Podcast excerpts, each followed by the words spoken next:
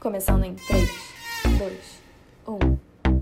Bem-vindos ao CX Generation, o podcast da geração da experiência. Eu sou a Karen Kligerman e eu tô aqui hoje com a Roberta Silva, mais conhecida como Hobbs, para mais um episódio. Ela é mentora da Associação Brasileira de Startup, fundadora da consultoria de sucesso e cofundadora do podcast Cliente Cast. Hobbs, seja muito bem-vinda. Olá, muito obrigada, Karen. Obrigada pelo convite. Obrigada pela apresentação. Hoje eu tô do outro lado. Para você que escuta Cliente Cast, veio lá entrevistando as pessoas. Hoje eu vou ser entrevistada e eu confesso que dá um friozinho na barriga. Mas tá tranquilo, a gente vai mudando aí de lado. vai é, dar tudo certo. do outro lado. É, bom, considerando um pouco da sua experiência do cliente cast, da sua consultoria, de toda essa vivência que você já tem com a experiência do consumidor, eu queria trazer um pouco dos artigos que você escreveu e a gente conversar um pouco sobre eles. Pode ser? Pode. Tomara que eu não tenha escrito muita asneira. É, tem um artigo que você escreveu que ele se chama Estruturando a Mudança Cultural. Eu vou colocar tudo depois no, na descrição do podcast. É, mas você fala uma frase assim: pessoas, processos, disciplina, ferramentas. Nessa ordem. Para mim, estes são os quatro pilares para construir qualquer coisa dentro da empresa. Com Customer Success não é diferente. E aí eu queria entender um pouco melhor como é que essas dimensões atuam dentro disso. Bom, vamos lá é, parte das minhas especializações, quando eu vou falar das minhas especializações, eu sempre fico pensando onde está a minha vida social. Mas vamos lá. Eu sou especialista em Customer Success, em Customer Experience, em User Onboarding, em gestão de processos, em cultura organizacional e em marketing de relacionamento. Então, onde está a minha vida social, não sei. Mas eu estudei todas essas coisas para conseguir formatar uma ideia e é a ideia que eu construí a minha empresa, que é a consultoria de sucesso, de como seria levantar uma área do zero. Quando a gente olha para uma empresa que já tem uma estrutura organizacional pronta, funcionando, e eu quero inserir uma nova área dentro dela. Então, quando a gente pensa em implementar o CS, claro que vem o, o, quesito cultural, vem o quesito mindset, vem muita coisa, mas a gente está falando de uma estrutura empresarial. Ponto. Então, quando eu olho para isso, eu preciso ver um meio que um fluxograma, um caminho para isso acontecer. E para mim, primeiro ponto, são com certeza as pessoas. Indiferente de ser uma área de CS, ou uma área financeira, ou uma área de vendas, ou uma área de voz do cliente que está super na moda agora construir. Indiferente do que você esteja querendo implantar na sua empresa, são as pessoas quem vão que, que vai fazer. Né? São elas quem vão colocar a mão na massa ali para fazer acontecer. Então, esse aspecto cultural de olhar para as pessoas primeiro, para mim é fundamental. No segundo passo, que daí eu já tenho essas pessoas certas, entre aspas, é, eu peço para que essas pessoas que têm a cultura que combina comigo, com a minha empresa, para que elas construam o processo. Ok, uma vez esse processo construído, eu vou testar a disciplina dele né? Porque tá lá que as pessoas estão fazendo, né? Tá aí as nossas planilhas do Excel para dizer isso por nós, né? Ninguém tá preenchendo as planilhas hoje. então a gente precisa testar se a disciplina daquele processo vai funcionar. Tá funcionando? OK. Agora eu posso olhar para uma ferramenta que vai automatizar ou melhorar esse processo. Então, quando eu vou montar uma estrutura, normalmente as pessoas me perguntam: Robs, que software sai seu contrato? É a primeira coisa que as pessoas perguntam quando elas pensam em implantar algo. Qual é o software para fazer aquilo? Qual que é o software de CX? Qual que é o software de CS? Qual que é o software financeiro? Qual que é o software de venda? Só que se você não tem nada para colocar dentro do software, é custo. Você não tem nenhum processo pronto. Então, por que, que você precisa de um software? Você não tem pessoas treinadas. Por que, que você precisa de um software vazio? Você não tem disciplina nem de preencher a planilha do Excel por que, que você precisa de um software que vai custar alguns mil por mês. Então, essa estrutura de pensar, eu chamo de estrutura de pilares, né? Que são as pessoas, processos, disciplina e ferramenta. Normalmente, quando a gente quer resolver algum problema dentro da empresa, o problema está num desses quatro pilares. Ou são as pessoas, ou são os processos, ou é a disciplina de execução, ou é a ferramenta que não está adequada. Então, baseado nisso, que eu faço toda uma estrutura de implementação diária. Você pode contar um pouquinho como é que funciona isso, essa estrutura de implementação? Na prática, né? Vamos Na lá. prática. É... eu tenho um diferencial, digamos assim, dentro da consultoria de sucesso, que quando a gente fala consultoria, as pessoas elas estão muito acostumadas a falar, contratei um consultor para desenhar o processo X. Eu não desenho processo nenhum. Eu ensino as pessoas a pensarem e desenharem aquele processo para elas, porque eu não conheço o negócio delas. E aí, por mais que a gente fale, ah, mas uma consultoria financeira consegue em 30, 60 dias entregar alguma coisa para o cliente pronta. Uma consultoria de CS. E aí, os meus colegas da área que são consultores me perdoem se eu estiver falando algo muito equivocado. Mas em 60 dias eu conhecer a empresa, conhecer o cliente e entregar um projeto, eu acho 100% inviável eu não consigo conhecer esse cliente e eu não consigo conhecer os produtos da empresa para poder desenhar uma jornada de cliente adequada. Então, o que, que eu faço dentro da consultoria de sucesso? Eu pego toda essa ideia de pilares, todo esse conhecimento que eu adquiri aí nas minhas seis especializações, para fazer uma jornada de cliente com base em ensino. Eu ensino para o meu cliente como ele constrói um bom onboarding, eu ensino como ele constrói uma boa adoção de produto, como ele constrói um bom engajamento, com as técnicas, com as boas práticas e com case. Só que eu não construo nada, eu ensino ele a construir num passo a passo de encontros, de mentoria, de consultoria, tudo mais. Só que quem faz é o cliente. Ao contrário daquele escopo tradicional de consultoria que eu vou chegar lá com uma entrega no final do mês, é o cliente que tem que vir e me entregar a área pronta. então é bem ao contrário na prática. Interessante, até porque às vezes as consultorias entregam alguma coisa e vai para a gaveta, né? Acaba que o cliente olha, acha um pouco complicado. Eu já tive um pouco dessa experiência, não sei se você também mas Sim. de achar super complicado e colocar dentro da gaveta porque não consegue implementar, né? E principalmente porque não tem a ver com a cultura dele, né? É muito difícil, por exemplo, ah, vou pegar o exemplo mais básico que a gente tem dentro da área aí, o NPS, que a maioria das pessoas sabe o que é. Imagina você chegar lá, Robs, eu quero contratar consultoria, eu quero que você faça um plano de NPS para mim. Eu quero aplicar a pesquisa e eu quero um, um plano de fechamento de looping do NPS. Eu posso desenhar um plano lindo, perfeito.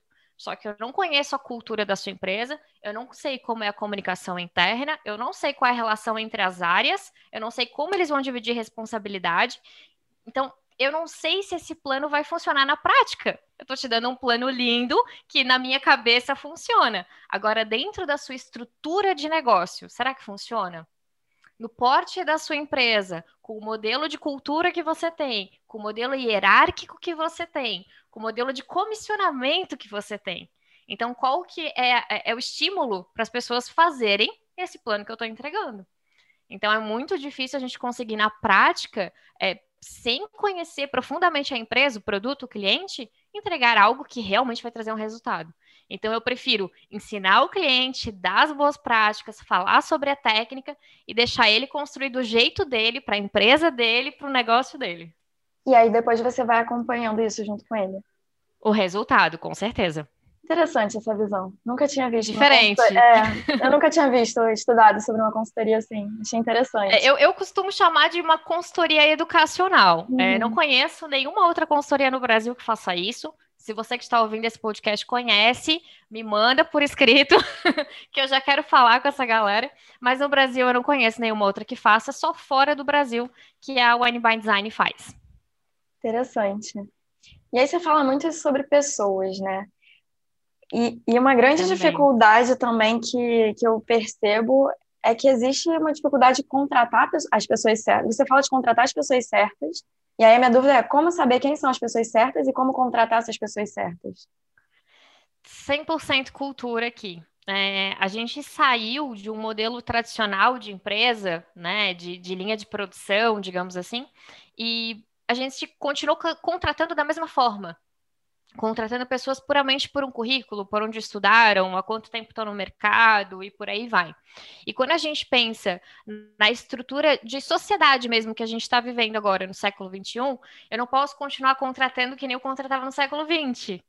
E eu acho que essa transformação tem muito a ver com claro, a chegada dessa geração millennium, que a gente costuma dar uma criticada por essa questão de propósito e tudo mais, mas é o que hoje a gente vê as pessoas vivendo. Né? Hoje, a motivação das pessoas para elas quererem uma vida melhor, para elas quererem um emprego melhor, para elas quererem um salário melhor, está relacionado ao propósito de vida delas. Então, eu preciso começar a adaptar a minha contratação nesse sentido. E quando a gente olha para aspectos de cultura organizacional, o que, que é a pessoa certa para a minha empresa? É aquela que tem uma cultura, que tem valores, que tem missão e visão que combinam comigo. Então não adianta eu ir lá e querer contratar a pessoa que estudou em Harvard se o, o valor mais importante para ela é transparência. E dentro da minha empresa eu não aplico transparência. Essa relação não vai dar certo. Ela vai ficar frustrada, ela vai trabalhar alguns meses por dinheiro e vai ser uma demissão cara.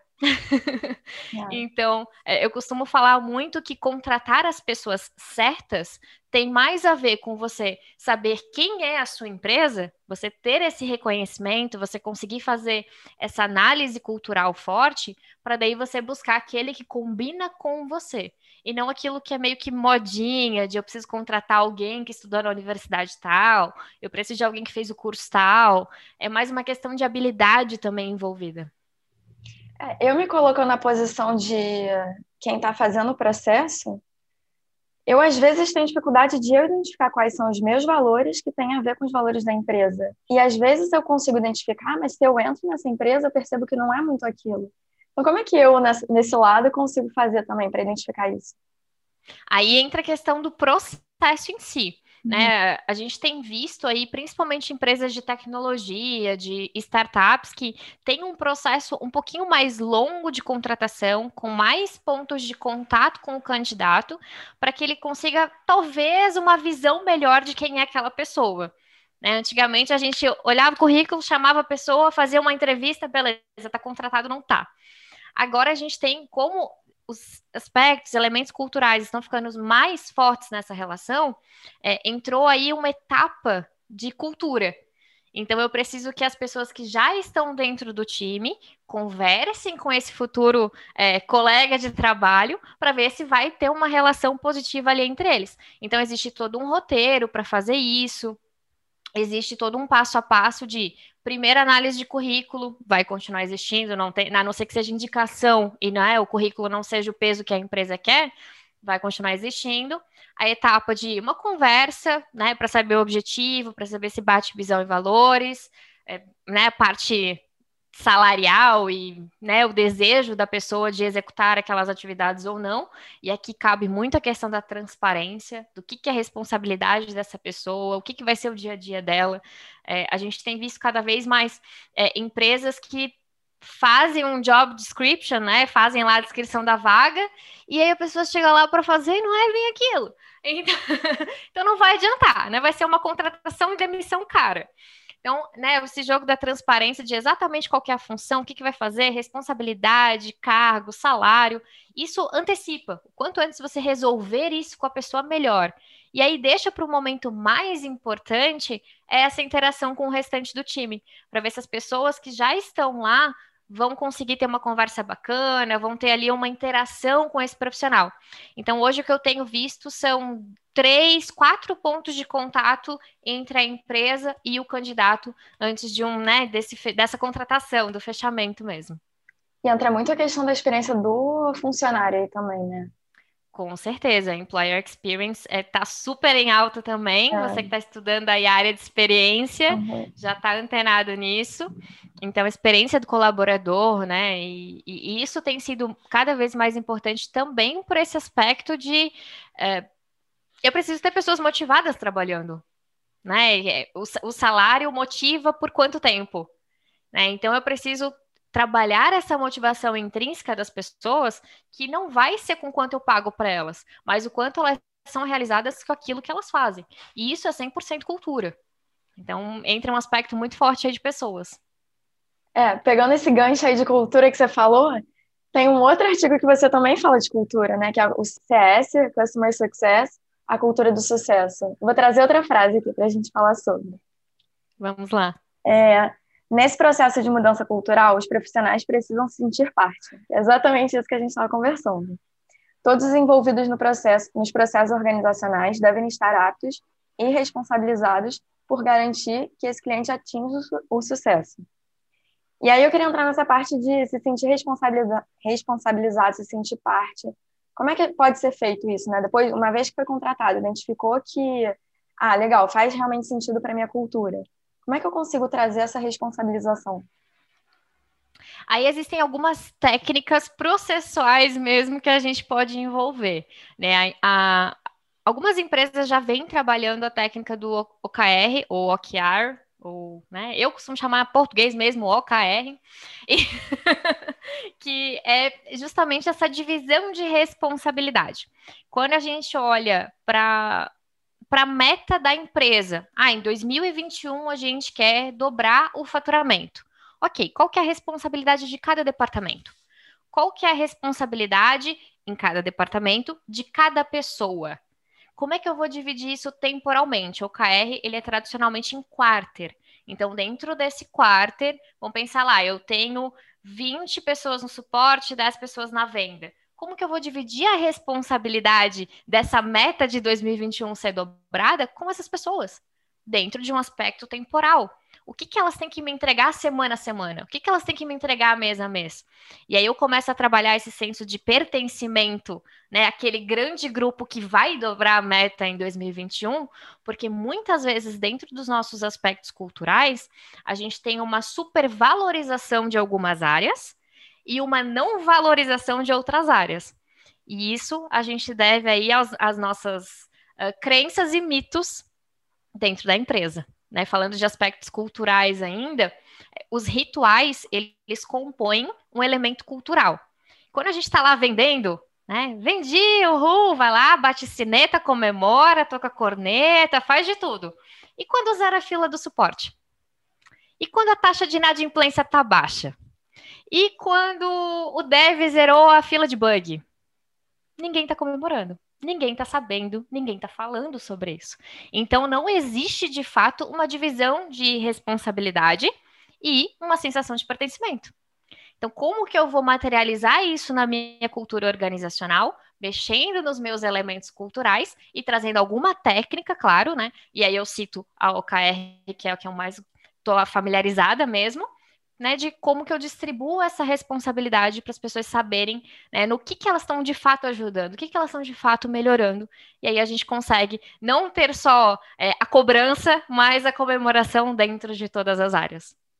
É, essa parte de cultura, quando você quer uma cultura centrada no cliente, tem uma parte que você fala que é, é, isso de comemoração, os mitos, os ritos também. Como é que eu posso trazer para quem não está ligado diretamente com o cliente, quem não é suporte, quem não tem esse contato direto, como é que essa pessoa pode ser envolvida e responsabilizada pelo sucesso do cliente também? Acho que o primeiro passo aqui é uma questão de, de visão, né? De como que a empresa distribui isso internamente. Não é porque eu não falo com o cliente que eu não sou responsável pelo sucesso dele.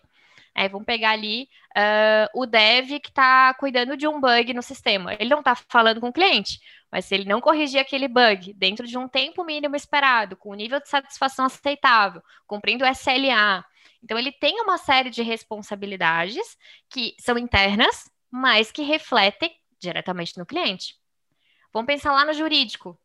A maior quebra de experiência que tem é você sair de um vendedor uau, aquele vendedor que te convenceu, que fez um baita storytelling contigo, e daí tu cai no jurídico.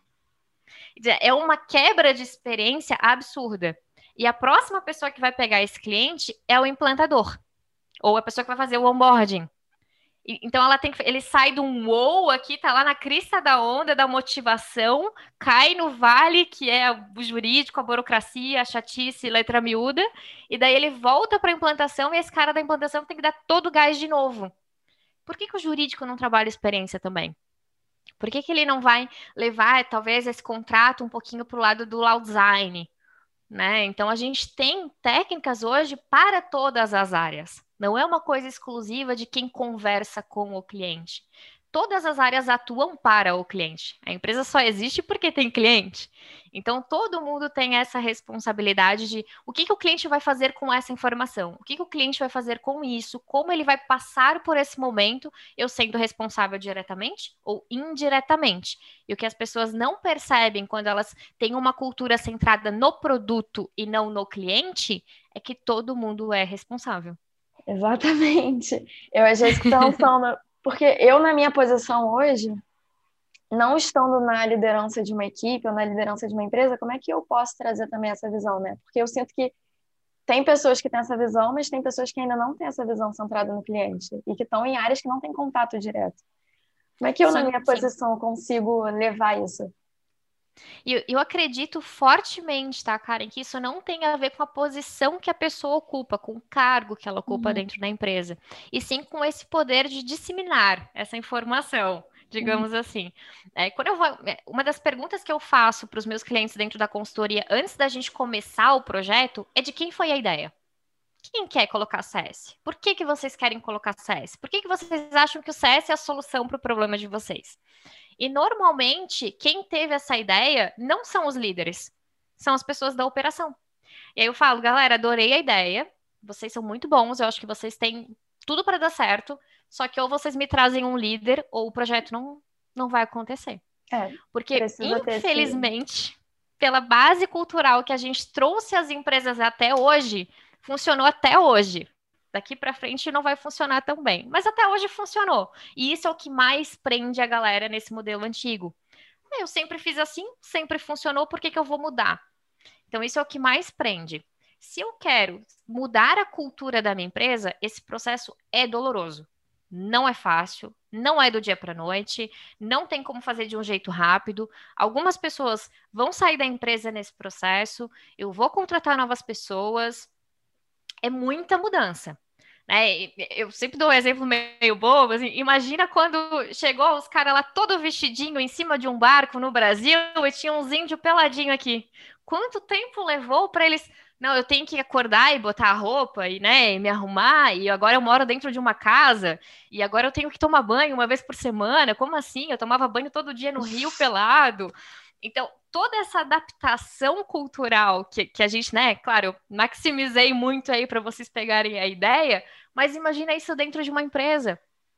Até ontem, você fazia as coisas totalmente centrado no produto. Todo mundo olhando para dentro de casa. Os processos eram da empresa. Era para passar informação de uma área para outra. Ninguém falava com o cliente no meio do caminho. E aí amanhã a gente quer que todo mundo pense diferente? Não vai dar. Então, é um processo que vai demorar, as pessoas vão ter que se adaptar a isso. Algumas pessoas já têm essa cultura né, nelas e acabam reprimindo porque isso não acontecia dentro da empresa. E elas se libertam e vão ser mais felizes no trabalho por causa disso, vão realmente viver ali é, um propósito com relação ao trabalho mas outras pessoas vão ter mais dificuldade e pode ser que aconteça, né, algumas demissões no meio desse caminho, porque realmente são pessoas que não são customer centric, não estão conseguindo se adaptar e a cultura naturalmente vai repelir. Então, esse processo não é do dia para noite. Dói, vai acontecer se tiver um top-down, alguém da hierarquia alta da empresa, gerência, coordenação, diretoria, que vai dar esse top-down para a operação, vai dizer isso aqui vai acontecer. Só que se eu não tiver ninguém na operação para fazer acontecer, não acontece. Porque o coordenador não vai sair lá da posição de liderança dele para ir lá na operação fazer o NPS na prática, ou fazer um cálculo de TMI, ou saber quanto que está a análise do CAC versus o LTV. Ele quer os resultados, ele não vai lá colocar a mão na massa. então eu preciso sempre de alguém para dar esse top-down cultural e processual e alguém para fazer no dia a dia, na prática. E aí eu acho que tende a funcionar bem melhor. É, até é engraçado que a gente vai conversando e vai entrando aqui no roteiro que eu preparei já.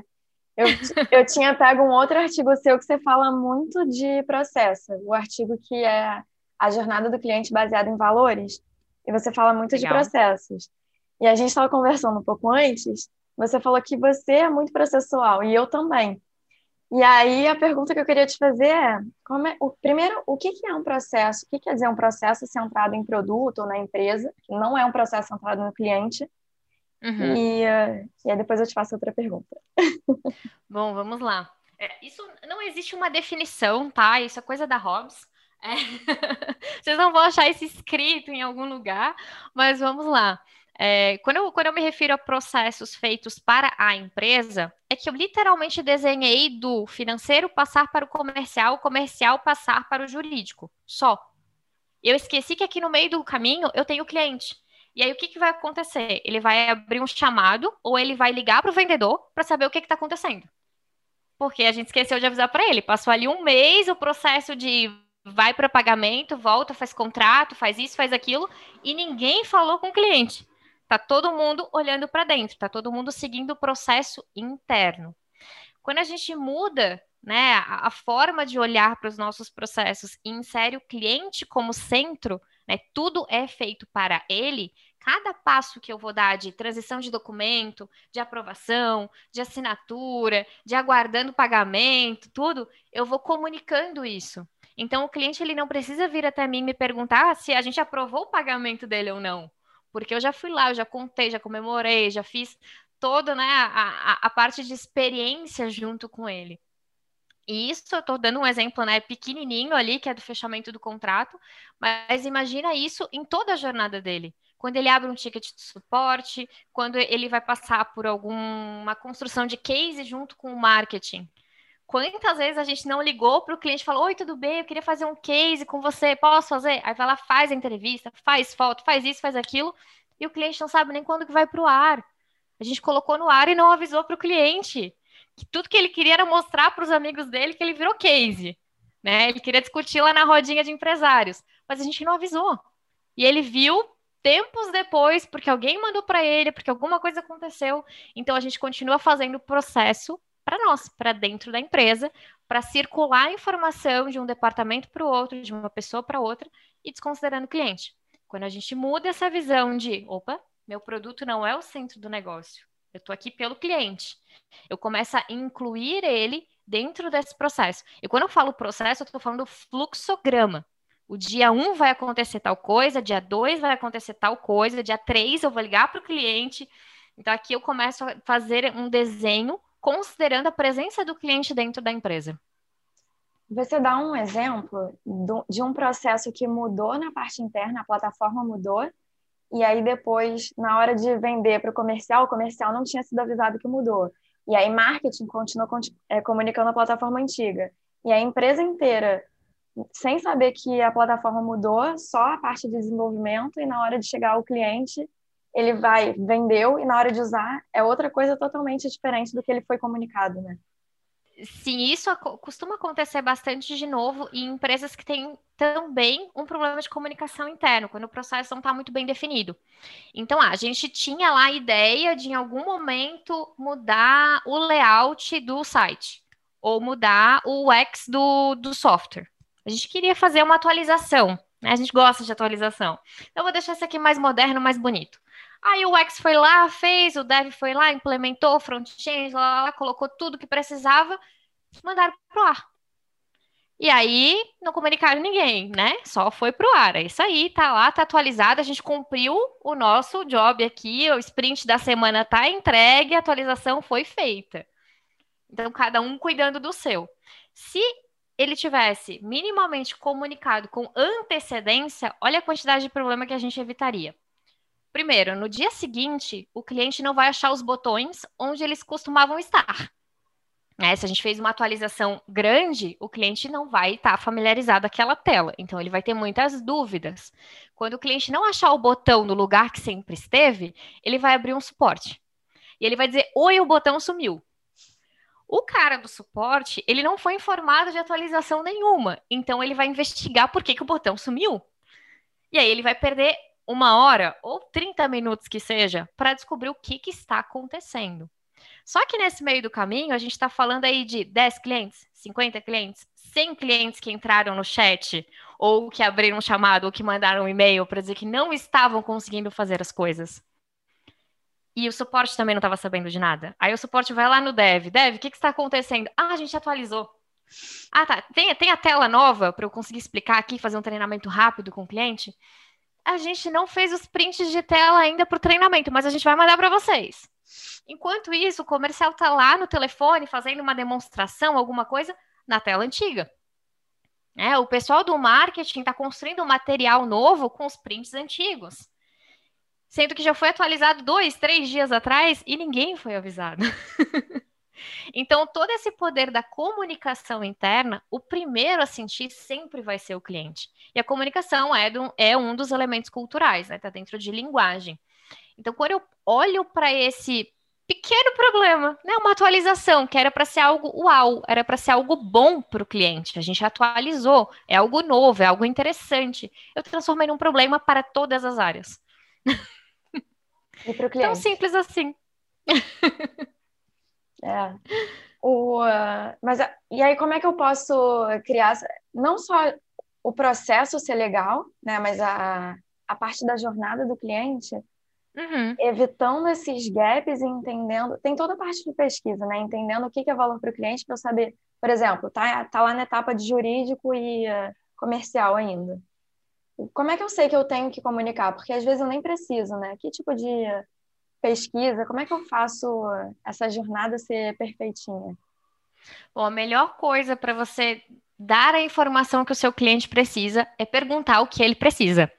Não tem jeito. Principalmente porque aqui, né, com certeza o público que está ouvindo a gente, eles são de segmentos diferentes, de tamanhos de empresa diferente, é, são startups, são tradicionais, é, são de serviço, são de produto. Então não existe uma receitinha de bolo, né? Não tem um fluxograma padrão que ah, eu vou implementar isso aqui e vai dar certo.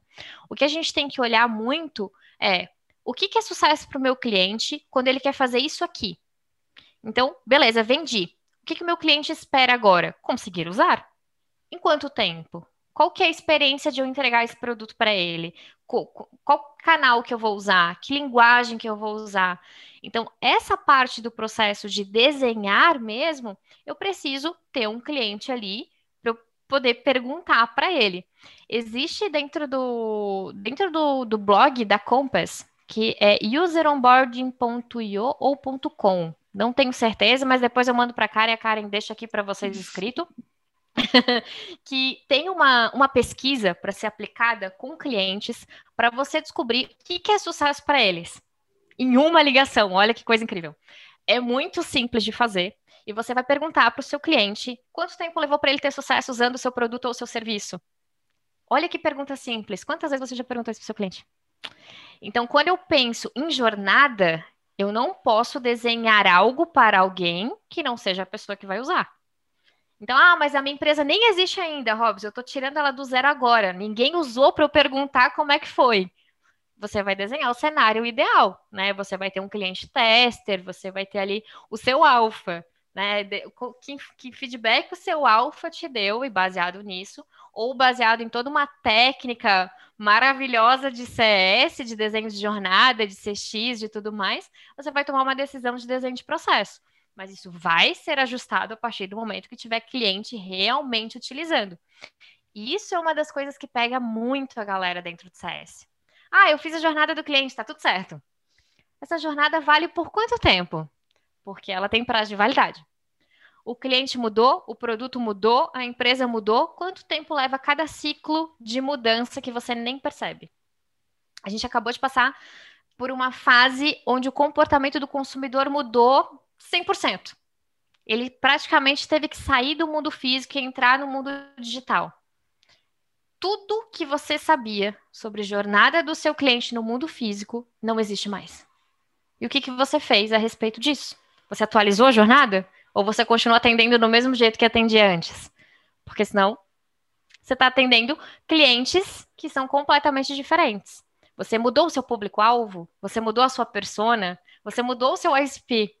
Então, tudo isso a gente começa a misturar uma série de técnicas, que, e aí, aqui eu já estou falando de marketing, já estou falando de outras técnicas que não são de CS, mas que a gente precisa olhar para isso, porque a gente ainda está falando de pessoas, clientes são pessoas, empresas são pessoas, como é que eu vou pegar esse comportamento humano, colocar dentro de uma caixinha, entre aspas, de um processo para fazer que grupos parecidos tenham atendimentos parecidos.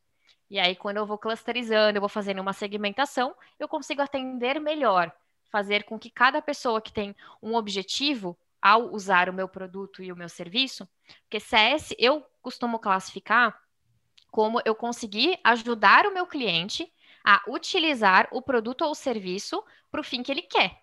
Ele tem que ter sucesso no que ele quer com o produto, não com o produto em si. Imagina que você contrata um software de contabilidade.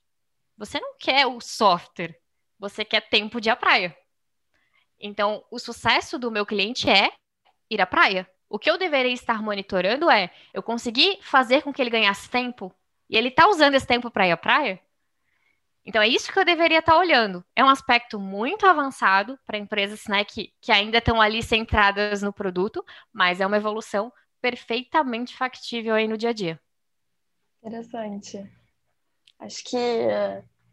Não sei se eu já tinha parado para pensar assim, mas já ouvi. Me lembro de ter ouvido. Agora que você falou, me lembro de ter ouvido. Eu tenho que vender alguma coisa para gerar o resultado, não para a pessoa ter necessariamente o produto ou o serviço. É o resultado que você vai Sim. gerar e o resultado às vezes não tem nada a ver com o produto, é tempo. É mais Exato. tempo com a família, é tempo para ir na praia, é tempo para lazer. É uma coisa que às é vezes o... não tem nada a ver. Exatamente. O livro que a gente tem de CS, que é um dos mais famosos, que foi escrito por Lincoln Murphy, inclusive tem gente que acha que foi ele que criou o CS. Não foi, tá, galera? CS é um pouco mais antigo que isso, é desde lá de 1996. Ele só formatou a ideia num livro, muito bem formatado, com certeza, mas não foi ele que criou o CS. E lá no livro ele define que é sucesso do cliente é fazer com que o seu cliente tenha sucesso em todas as interações com a empresa eu tiro a empresa dessa equação. Eu falo que sucesso do cliente é fazer com que o cliente tenha o que ele deseja depois de usar o produto. Então, eu tenho que fazer que ele tenha sucesso ao usar o produto e não que falar com a empresa ou conseguir resolver um problema ou não ter um bug ou ter o preço adequado e tudo mais. Isso não vai ser o sucesso. Vai, vai ajudar, mas não é o que é sucesso para ele. Então a gente precisa ir um passinho mais além ainda agora e começar a olhar para o resultado final. O que, que ele gostaria de fazer? O que, que ele estava pensando quando ele foi lá e deu um Google? Software para contabilidade. Por que, que ele deu esse Google? Ele estava pensando alguma coisa nessa hora. É isso que é sucesso para ele. Interessante. é, e, e tem algum momento que eu percebo que eu tenho que já rever essa jornada? Quando ela começa a quebrar. Não tem outro jeito. Mas o, o que quer dizer quebrar? É, vamos pensar ali num, numa jornada de cliente que a gente tem um onboarding. Né? Vamos, vamos trazer para software, que talvez fique um pouco mais fácil materializar isso para as pessoas. Mas vamos pensar que eu preciso instalar o meu software de contabilidade que eu acabei de vender. Então, eu tenho um processo de onboarding, de implantação, seja ele técnico ou só de informação. Se a pessoa tem que instalar alguma coisa, ele tem uma partezinha técnica. Então, eu vou ajudar a pessoa a configurar. Acabou essa parte técnica, eu preciso ensinar ela como usar aquilo. Né? Que o famoso clique aqui, clique ali. Uhum. Alguém precisa ensinar isso para ela, porque nenhum software é tão intuitivo assim. Então, minimamente a gente tem que dar ali os passos para que esse cliente consiga usar. Se ele está pronto para usar, quanto tempo levou para ele conseguir usar? Isso é o nosso TMI, tempo médio de implantação. Em empresas tradicionais, a gente costuma olhar muito para software com uma média, tá? Isso varia muito de software para software, principalmente se a gente estiver falando de RP, vai seis meses. Mas se a gente está falando de um software mais simples, vai ser ali entre 15 e 30 dias, tempo médio de implantação. Quando esse número começa a ficar muito alto ou muito baixo, eu começo a ter uma discrepância desse cálculo, o meu processo está quebrando. Alguma coisa está acontecendo. A persona mudou e ele está conseguindo fazer isso mais rápido, ou a persona mudou e está achando muito difícil fazer isso. Ou a persona está me ignorando, que é o que mais acontece. Tem clientes, a grande maioria começa um processo de implantação acha uma coisa mais interessante no caminho e não termina o processo de implantação. Porque ele tem que dar atenção para outra coisa. Aquilo não é o foco, aquilo não é o principal. Então, como que eu torno aquilo principal de novo? O meu processo quebrou. Então, toda vez que eu precisar identificar o que está que está acontecendo no meu processo, eu vou precisar de uma métrica, de um KPI, para eu conseguir perceber através de dados uma discrepância. Então, no meu TMI, se eu tinha estipulado que o TMI era de 60, de 30, por que, que as pessoas estão fazendo em 15 e 90? Eu vou ter que analisar isso. É ver alguma ah, coisa que está tenho... saindo do padrão. Exatamente, eu tenho uma discrepância, eu tenho. O meu padrão não está mais funcionando, o meu padrão não é mais padrão para ninguém. Deixou de ser padrão. Eu brinco que é igual tamanho único de roupa. Não fica bom em ninguém. É único, mas não fica bom em ninguém. então, esse ponto, né, de como que você vai medir o que você constrói. E toda jornada pode ser medida. Então, usando pesquisa de satisfação, usando o NPS, usando o Net Promo, é, o, o, uma pesquisa de esforço, uma CIS, fazendo um health score, e aí entram inúmeras técnicas, e aqui eu estou falando de CS propriamente, entram inúmeras técnicas para você calcular, entre aspas, a jornada do seu cliente. Uhum. Eu vou voltar um pouco agora no tema de processos que a gente estava falando. É. Em relação à startup, que em geral cresce muito rápido, começa, começa com poucas pessoas, e aí do nada cresceu, virou muito grande e os processos se perderam. Como é que a gente consegue resgatar isso de processo em uma empresa que já está com um tamanho que, né, a gente às vezes não consegue Fica difícil. muito. É. Sim, isso é bem difícil. É, eu passei isso bastante na pele quando eu trabalhava nas operações, quando eu não tinha minha empresa ainda, porque eu sempre entrava em empresas menores, de repente elas ficavam grandes. E, e uma das coisas talvez mais difícil que o processo é a cultura. Uma coisa é você lidar com 11 pessoas, que estão todas dentro de uma mesma sala e estão se comunicando e está tudo certo. Outra coisa é você lidar com 50 pessoas quando elas estão em dois andares diferentes. Né? E ninguém está ouvindo, ninguém está conversando, ninguém está sabendo o que, que o outro está fazendo. Então, primeiro, se apropriar muito de técnicas de comunicação. É, recomendo muito one-on-one, -on -one, daily, weekly, reunião de gestão, qualquer tipo de encontro para conversar é válido, mas a gente precisa é, realmente escalar esses processos, então não deixar de desenhar o fluxograma. A gente tem muito na nossa cabeça que fluxograma é coisa de empresa tradicional antiga, que é coisa de gente velha ficar desenhando fluxograma, ficar fazendo risquinho, quadradinho, bolinha, triângulo. Não é, gente, precisa. Precisa porque é o jeito mais fácil e mais rápido de você ensinar outra pessoa a fazer, entre aspas, a mesma coisa do mesmo jeito. Porque senão cada pessoa começa a fazer de um jeito. E aí o cliente começa a ter preferências. Eu não quero falar com a Hobbs, eu quero falar com a Karen. Porque a Karen, ela faz X e a Hobbs diz que não dá para fazer X. Só que quem que está seguindo o processo? Então, quando eu vou começar a contratar mais pessoas, que eu vou ter que treinar mais pessoas, eu vou precisar dos nossos famosos playbooks. Playbooks nada mais são do que fluxogramas acrescido de cultura. Então, eu tenho que fazer X em três dias. Isso é o fluxograma a parte cultural vai ser o como eu vou fazer. Então a gente precisa acrescentar, né, essa, essa, boa prática, essa ideia de como fazer. A gente não vai padronizar, não vai criar um script para todo mundo escrever igual, mas eu tenho uma boa prática. Por quê? Porque os meus processos podem e devem estar de acordo com a minha visão, com os meus valores. Então, quando a gente vai olhar lá para o nosso processo de atendimento, onde a gente escreveu na parede que somos transparentes, éticos e ecologicamente correto. Aí a gente está lá rasgando o papel da impressora e falando para o cliente que o técnico vai de manhã e o técnico só vai dali três dias. Tem, um, tem algo errado com o nosso processo e com os nossos valores, né? então eu preciso ter sempre é, esse, esse, casalzinho aí, né? O fluxograma com a cultura que se transforma nos nossos famosos playbooks. Interessante que a comunicação está sempre aí no meio também, né? Sempre. Nós somos humanos, né? É isso que a gente faz. É, se comunica o tempo inteiro. O tempo inteiro, até quando não quer. Gente se comunica com o amiguinho piscando, levantando sobrancelha. e em relação a assim, benefícios financeiros, Porque tem, é, é muito difícil explicar como é que é o resultado que eu tenho com CX ou CS. O que, que pode vir de resultado financeiro disso? Que a empresa veja realmente valor em implementar uma cultura ou qualquer processo com foco no cliente. Uhum. Eu acho que a, a parte da resposta está na tua pergunta. Qual que é o foco? Uhum. Porque quando a gente fala em implementar uma área, ou quando eu quero implementar CS, eu preciso ter muito claramente qual é o meu objetivo. Se eu não sei qual é o objetivo, eu não sei quando eu atingir. Né? Então, puramente falar, vou ter uma área de CS, e o não sei muito bem para que, que serve, mas eu vi que está na moda, eu não vou conseguir metrificar nada porque eu não sei o que eu quero. Então, dentro, dentro desse aspecto, eu costumo colocar na entrevista com os meus clientes por que, que eles querem CS. E eu costumo dar três grandes motivos. Eles podem variar, mas existem três grandes motivos.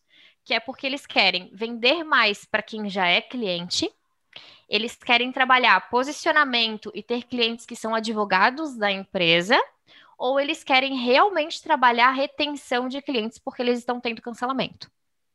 São os três grandes motivos pelos quais as empresas procuram CS. Pode variar? Pode. Por que, eu pergunto isso? Eu posso fazer os três usando CS, só que são três técnicas diferentes. São três processos diferentes, são três métricas diferentes para acompanhar o resultado. Vou pegar um comparativo, por exemplo. Quero montar uma área de vendas na minha empresa. Vou perguntar o quê? Se eu quero inbound ou outbound. Eu posso ter os dois? Posso ter os dois. Para ter os dois, o que, que eu vou precisar? Dois softwares e dois times. Quando as pessoas vão implantar CS, elas acham que elas vão colocar uma pessoa ou um time e que esse time vai fazer as três coisas.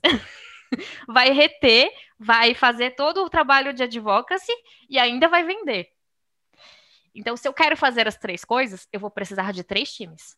Dá para fazer? Dá. Mais mudança cultural, mais dor, mais difícil. Por onde eu começo? Foco. Se eu estou tendo muito cancelamento, eu vou criar uma área de CS para retenção. O foco dela é retenção. O processo vai ser desenhado para retenção. Se vender no meio do caminho, é consequência. Se no meio do caminho o cliente virar um advogado, é consequência. Mas não é o meu foco, não é o meu objetivo de área.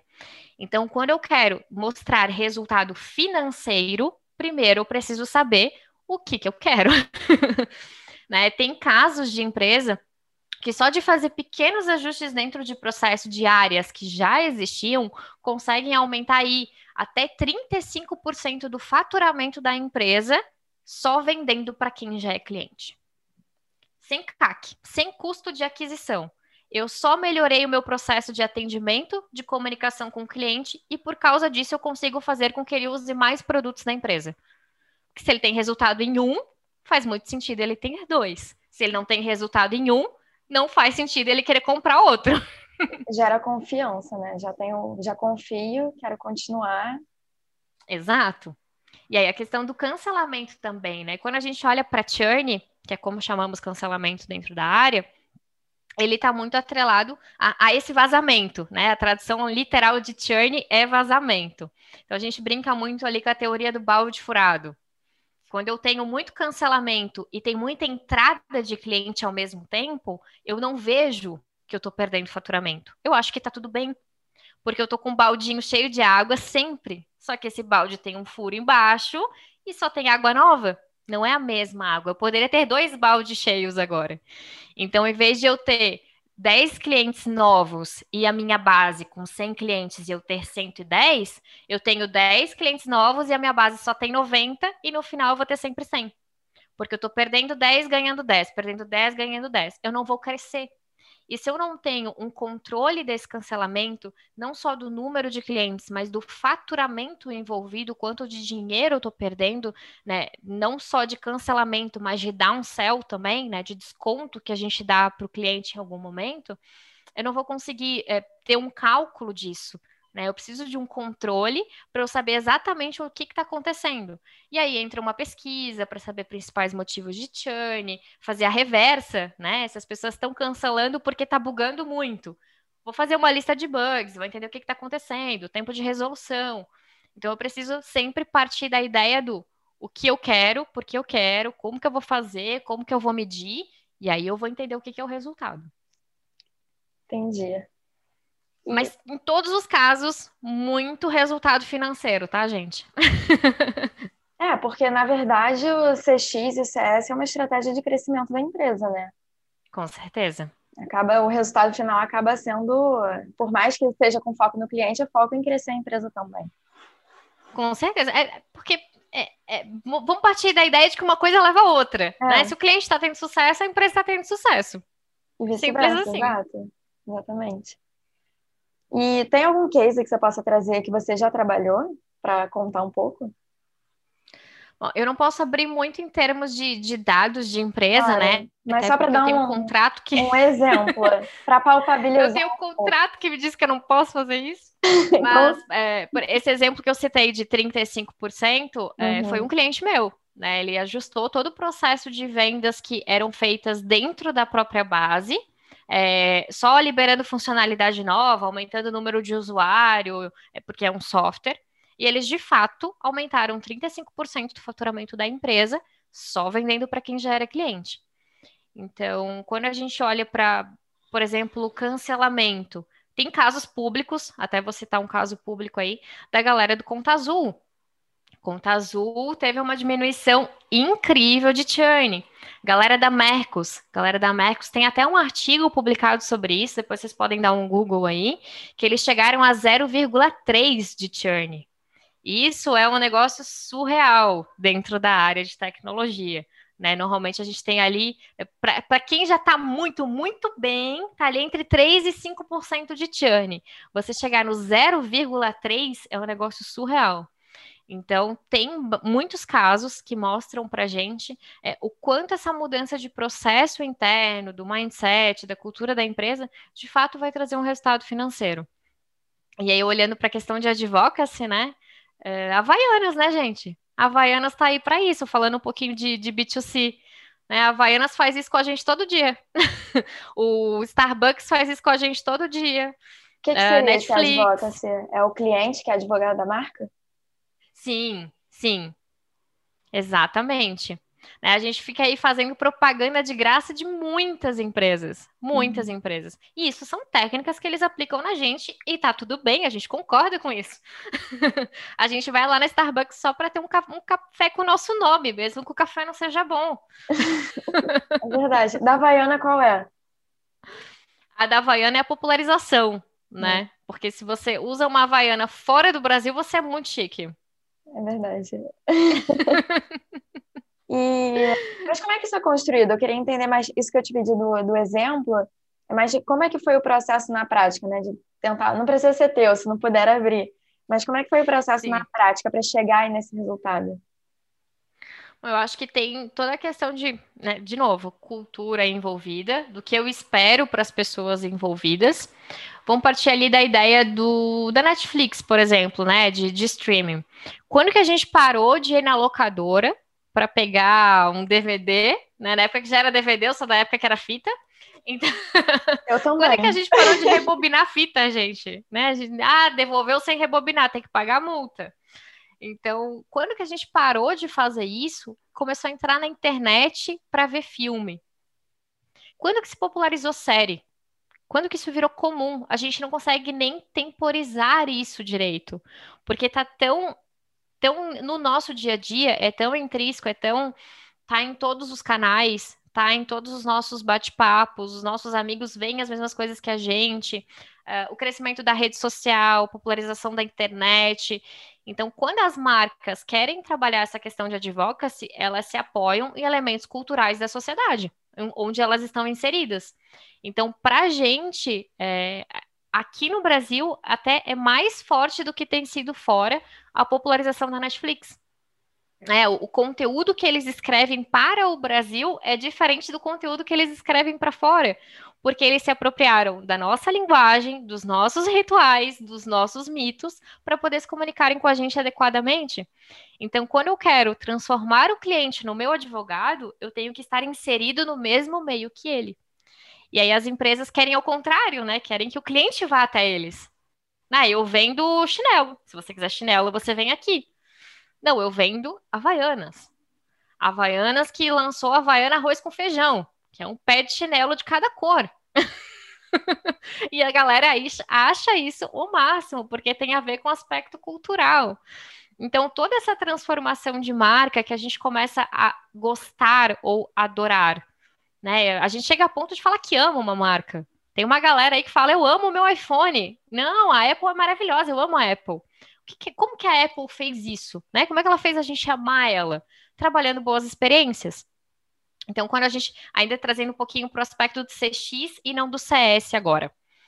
Quando eu vou trabalhar experiência do cliente, eu tenho alguns meios, algumas técnicas para fazer isso, só que elas beiram sempre o, o emocional, a sinestesia.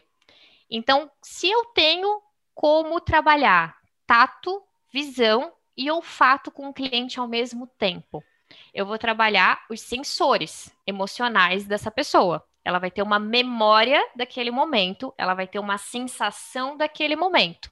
A partir dessa sensação, a gente acrescenta ali a experiência positiva, né? Se a experiência for ruim, aí já era. Mas se a experiência foi positiva naquele momento da sensação, eu gerei uma memória.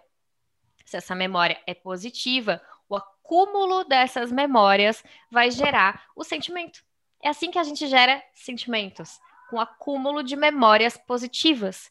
As memórias são acúmulos de sensações positivas ou negativas. Então, quando a marca quer trabalhar isso com a gente, ela vai usar os nossos sentidos, nossa visão, nosso tato, nosso olfato e por aí vai. Quando você recebe um produto da Apple na sua casa, que você abre a caixinha e sai aquele cheiro maravilhoso ali de dentro, ele foi colocado ali de propósito. É um cheiro patenteado. Ele foi colocado ali por uma injeção de ar. Ele está ali propositalmente para que você tenha uma sensação boa, que trabalhe a sua memória de receber um produto novinho, que funciona, que você queria muito. Pronto, você ama a Apple. a caixinha que demora a abrir, que tem aquele deslize. Né? Tem toda a emoção, é. toda é a experiência envolvida. E aí é diferente de CS, né? O CS ele está muito mais voltado para o processo de execução, e aí entra uma camada de experiência em cima desse processo. Uhum. É, você falando isso está me dando vontade de conversar mais sobre, mas acho que vou deixar para um próximo episódio trazer como um tema só sobre isso, para conversar mais e aprofundar mais. Mas já... Perfeito, vamos mas... marcar. Ok, pode ser. é, queria já finalizando, né? Eu queria te pedir uma dica, e aí vou aproveitar para uma dica em relação a esses cursos todos e as tuas formações é, se tem alguma dica de local é, ou curso mesmo para fazer para entrar nessas formações todas aí que você fez? eu acho que o primeiro passo, assim, se você quer trabalhar dentro da área de CS ou dentro da área de CX, você vai encontrar alguns cursos que te ajudam a melhorar as suas habilidades. Hoje a gente não tem muitos cursos específicos de CS e de CX. A gente tem algumas pós-graduações hoje dentro da área, você pode dar uma pesquisada aí, não vou influenciar vocês, mas tem, dá um Google aí que tem. Tem algumas empresas também que oferecem cursos e workshops. É, esse né, eu já, já posso citar um pouquinho mais, que né, não são grandes empresas corporativas e universidades públicas, mas a gente tem aí, por exemplo, o CS Academy, que, né, que faz muitos cursos de CS, de CX, tem a galera da Seda e tem também a consultoria de sucesso, né? Que é uma empresa e faz aí workshops dentro da área de CS e de CX, mas de formação, uh, digamos assim, convencional, você já encontra em algumas universidades pós-graduação de CS e de CX, algumas cadeiras aí, pelo menos. Uhum. E falando de melhorar habilidades, né? Eu todos os meus os cursos, as especializações que eu fiz, né? Hoje que eu me toquei que eram seis quando a gente estava conversando, e de fato, onde está a minha, minha vida social, não sei. Mas, mas todas elas eu fiz com algum propósito dentro da área, não necessariamente para trabalhar CS. Por exemplo, quando eu fui estudar cultura organizacional, é porque eu entendi que só mudar o processo não adiantava. Eu precisava mexer na cultura da empresa, eu precisava falar com as pessoas. E para isso eu precisaria entender de aspectos culturais que não tem nada a ver com calcular TMI e churn. Eu era muito técnica de CS e eu precisava melhorar uma habilidade né, em mim. E aí eu fui fazer a especialização de cultura. Quando eu fiz a de processos, era um outro momento da minha carreira, eu nem conhecia CS nessa época, e eu trabalhava com geradores de energia. Então eu trabalhava numa, numa multinacional, na, na verdade, numa empresa internacional, e eu precisava melhorar realmente a minha técnica de processo. A gente estava implementando ISO na empresa, estava implementando é, Seis Sigma, estava fazendo uma série de implementações técnicas e eu não entendia nada de processo. E eu fui lá e fiz uma, né, uma melhoria de uma habilidade minha. Então, acho que a dica principal é reconhecer o que, que você não domina, né, dentro de uma área que você trabalha. Então, ah, eu trabalho com CS, mas eu não entendo nada de dados faz né, um workshop, um curso, uma aula dentro de dados. Ah, eu trabalho com CX, mas eu não entendo nada de programação. Se é importante dentro do, do mercado que você está inserido, faz um curso de programação. Eu acho que tem mais a ver com as habilidades específicas que você quer trabalhar do que um curso que vai te ensinar sobre CS e sobre CX. Acho que hum, é igual falar vai fazer matemática para aprender a dar aula. É. Não vai, não vai aprender a dar aula. Entendi. É sentir o gap que existe dentro do ambiente e buscar um. Tem, tem, muito a ver com as habilidades do, do que você está praticando mesmo, né? Uhum. Hoje, se você vai entrar, por exemplo, numa empresa, uh, você vai fazer onboarding, você vai ser um CSI, você vai ser um implementador de um software que precisa de programação. E você não entende nada, não sabe nem a diferença de front-end e back-end seria importante você saber. Então, então, né, vai lá, faz um curso, alguma coisa, não precisa ser uma especialização, se não for algo tão, tão crítico assim, mas estuda, né, a área de interesse e acrescenta. Eu acho que tudo tende a acrescentar. Quando eu fiz a, a especialização de marketing de relacionamento, é porque não tinha nada mais parecido com CS naquele momento. Era o que mais se assemelhava a CS e eu queria entender um pouquinho mais dessa relação de entre aspas, usar o cliente para vender mais. Então eu queria entender como que isso era na prática. E eu fui fazer o marketing de relacionamento. Então tem algumas áreas que são correladas, que você vai achar coisas acadêmicas. Se você não não necessariamente precisa de um diploma, gente, na internet tem tudo. É. Absolutamente tudo. É só dar um Google com a palavra certa. e tem tudo de graça também, né? Bom, finalizando agora, antes de fazer a finalização final mesmo, queria saber se quem quiser conversar ainda contigo, entrar em contato, como é que a pessoa pode fazer, por onde. Ah, fiquem super à vontade, como vocês perceberam, eu falo muito, né? Então eu gosto de falar, fiquem à vontade para falar comigo. Pode ser no LinkedIn, só depois do barra lá, coloca Hobbs, ou só procurar como Hobbs também já aparece eu lá. No Instagram também fiquem à vontade, é hobbs.cs. E no Instagram da consultoria, que é consultoria de sucesso.cs. Perfeito. Hobbs, vou te contar uma coisa que aqui publicamente agora, eu ouvi o teu podcast inteiro antes de, de fazer o meu, de começar o meu, que foi um dos meu podcasts Deus. que me inspirou. Então, eu comecei ouvindo, eu te falei que eu ouvi, né? Mas eu ouvi ele inteiro e fiquei muito inspirada. Então, só tenho a te agradecer pelo podcast, pelo conteúdo incrível que você fez, ClienteCast, quem quiser ouvir. E agora também por disponibilizar obrigada. teu tempo. E uh, foi incrível essa Muito conversa. obrigada por me contar isso. Você maratonou com determinação. Maratonei. 50 horas de conteúdo é, lá. Maratonei mesmo, diretão. obrigada, obrigada por isso. Espero que tenha sido uma boa inspiração, tenha te dado um bom norte aí e desejo muito sucesso para o seu podcast, né? Que venham muitos episódios, muitas é. temporadas aí para a gente seguir acompanhando conteúdo de qualidade dentro da área de CS e de CX. Sim, obrigada. Obrigada, obrigada, galera. Até uma próxima, onde eu vou ser a entrevistadora. Até a próxima.